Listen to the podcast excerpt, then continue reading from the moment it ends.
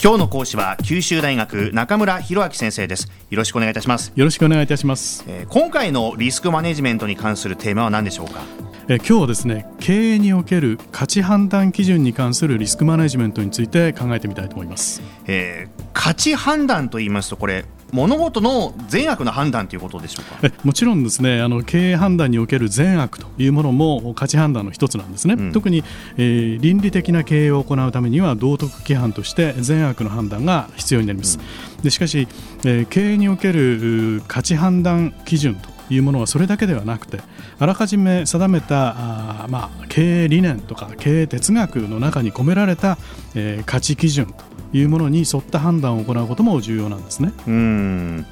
経営理念や経営哲学の中身は必ずしも道徳規範の善悪だけではありませんよね、えー、では具体的には他にどのようなその価値基準が対象となるんでしょうか？そうですね。例えば、えー、ある企業の経営理念にはチャレンジ精神という項目があります、はい、でまた他の企業はですね人間尊重という項目を持っていたりします、うん、で他にの企業ではですね例えば個人の能力力を生かすという項目を挙げている企業もありますね。はい、でこうしたあ価値基準の意味をですねいかに正確に理解して、まあ、業務現場に定着させていくかという点が重要になると思いますうんやっぱ定着させるとなりますとその企業の経営理念に書かれている項目ってこう漠然としますよね。はい、えこれ業務を行うためのその重要な基準の意味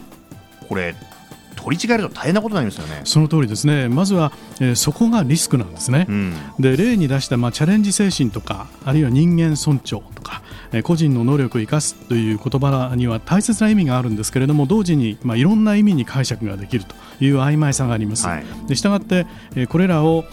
経営の理念として組織にそん、まあ、浸透させるためにはですね理念が示す意味を明確にしておく必要があるということです、うん。まあ、確かにこのチャレンジ精神という価値観も行き過ぎると失敗につながりますかね。ね。はい。うん、ではこの正しい意味を認識するにはどのようにすればいいんでしょうか？そうですね。あの、まあ、例えば人間尊重というその項目もですね、うん、どう起こせば人間を尊重するあまり企業に利益があ、まあ、出なくなるといいますか利益に結びつかなくなるということになるかもしれませんし、ね、まあ、とにかく立派な理念もですね間違った理念が、まあ、理解が広がれば社内外で混乱を招きます。はいでこうした誤解を避けるためには、えー、経営者がその意味を、まあ、噛み砕いて、えー、しっかりと説明することなんですね、うん、でこれは例えば年初の挨拶だとか入社式ですね、えー、などの式典などに加えてですね社内法とかホームページなどでも、まあ、発信することが必要でしょう、うん、でまた管理層がそれぞれの職場でですね、えー、現場の仕事に即した、まあ、具体的な説明を行って実践的な理解を深めるということが重要になると思います。うん抽象的な概念を職場の実務に沿って具体化していくということですかね、はい、えー、その他のリスクにはどのようなものがあるんでしょうか？そうですね、えーまあ、もう一つは企業の価値観が軽視されたり、まあ、無視されたりするリスクですね、社内はい、社内で。うん、で、えーまあ、経営者や、まあ、経営管理者がですねうるさく言っても従業員が関心を示さずに、まあ、理解しようともせず、うん、その挙句に今企業が定めた価値観から逸脱した行為を行ってしまうというそういうリスクです。あそうですね。この経営理念とか哲学っていうのはもう交渉でとっつきにくいところありますからね。このまさに馬の耳に念仏状態が起きるのかもしれませんね。そのためにこれどうすればいいんでしょうか？そうですね。まずは、まあ、それぞれの企業の価値判断の源であります理念とか、まあ、哲学をですね毎日のより具体的なあ経営戦略とかあるいは組織運営に溶け込ませてそれに基づいて人事評価を行うという方法があります。うん。はい、で先ほど、まあ、個人の能力を生かすという理念を持った企業があると言いましたけれども例えばこうした企業では一定のテーマに対する従業員からの提案を奨励してですね事業の改善に生かしたりあるいは減点主義の人事ではなくて加点主義の人事評価を行って、えー、積極的に提案が出てくる体制を作ったりする、まあ、そういう工夫をする必要があると思います。はい、でなんといっても抽象概念のままでは定着しません、うん、で個人の評価に結びついて初めて具体性を帯びてきてですね当事者意識が従業員の当事者意識が生まれるということなんですね。当事者意識ですね、はい。えーあの他にもリスクってありますか、えー、他にもですねいろんなリスクがあるんです。でただ怖いのは、えー、価値判断基準が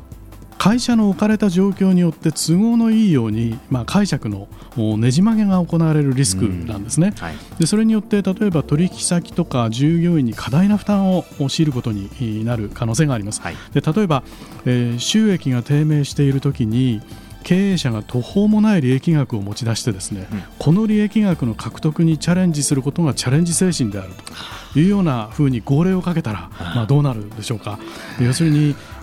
従業員がおそらく疲弊するということと同時にですね、取引先とか顧客からそっぽを向かれる可能性が高くなりますね、はいはい、でこういうことが起こらないようにするには社外取締役とか第三者の目による経営のチェックというものが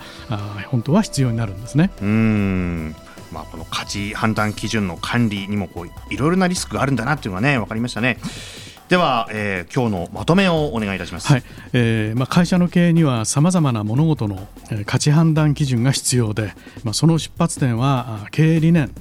とかにまあ委ねられるんですけれどもその運用にはですねさまざまなリスクが存在するということですね。で価値基準というのは抽象論ではなくて、従業員が日々の仕事に生かせるように実践的な理解を助ける工夫とかあるいは各人が当事者意識を持ってその基準を体現できるような、まあ、人事評価の仕組みなどを作り上げるということが必要であるということです。うん。やはり当事者意識があってからこそその工夫というのもどんどん出てくるでしょうしね。そうですね。当事者意識っていうこれはキーワードになるのかなと思いますね。はい。えー、今日は九州大学中村博明先生でした。ありがとうございました。ありがとうございました